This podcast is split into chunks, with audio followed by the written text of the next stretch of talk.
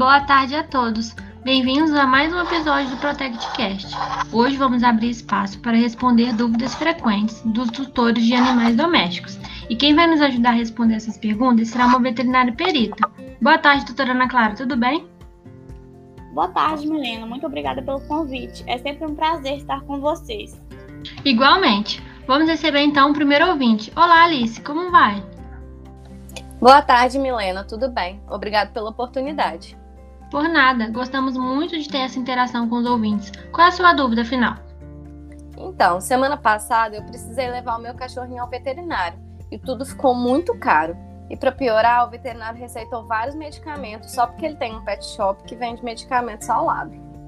É, realmente, essa é uma situação complicada. O que você pode nos dizer sobre isso, doutora Ana Clara?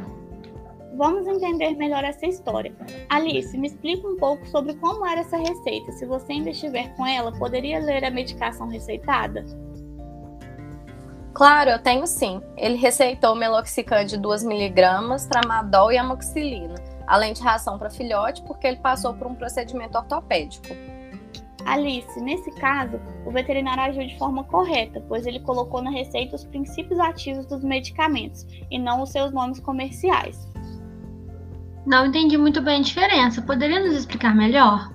É claro, é o seguinte: o Código de Defesa do Consumidor considera que este é a parte mais vulnerável em negociações. Portanto, ele precisa ter a opção de escolha. Ao se receitar os medicamentos com o princípio ativo e não com o nome comercial, o veterinário não restringiu a compra de medicamentos vendidos apenas por ele, mas se impossibilitou que o consumidor encontrasse esses medicamentos, inclusive a ração, em outros estabelecimentos. Ah, entendi. Eu também achei que o veterinário estava errado nesse caso. É, mas ainda assim eu não me, não me conformo e acho que esse veterinário não agiu corretamente, porque aconteceu algo pior. Estamos curiosos, explica isso pra gente. O meu cachorro, ele operou o joelho. Ele fez a técnica de TPLO com esse mesmo veterinário há uns três anos atrás. E agora, o outro joelho está com o mesmo problema do que já foi operado. Aí eu pesquisei no Google e eu vi que essa técnica pode, pode causar esse problema. E é um absurdo o veterinário fazer essa cirurgia que me gerou ainda mais gastos. Doutora Ana Clara, o que você tem a nos dizer sobre isso? Vamos avaliar com calma. Alice, você chegou a assinar algum documento antes da cirurgia? É, eu assinei sim. Acho que era só para confirmar meus dados que eles tivessem, para que eles tivessem segurança que eu realmente ia pagar a operação e não ia abandonar o meu cachorro na clínica. Mas como eu sou uma pessoa muito honesta e eu estava com pressa no dia, eu assinei tudo e não me lembro muito bem o que estava escrito. Esses documentos precisam ser lidos com muita atenção. Poderia pegá-los para gente? É, posso sim. O documento dizia: autoriza a realização do procedimento terapêutico, osteotomia de nivelamento do platô tibial no animal de nome pretinho, canino, SRD, sexo masculino, 6 anos, pelagem preta. E além disso, no documento tinha os dados do médico veterinário que realizou o procedimento e das minhas informações, como nome, RG, CPF, endereço completo, telefone.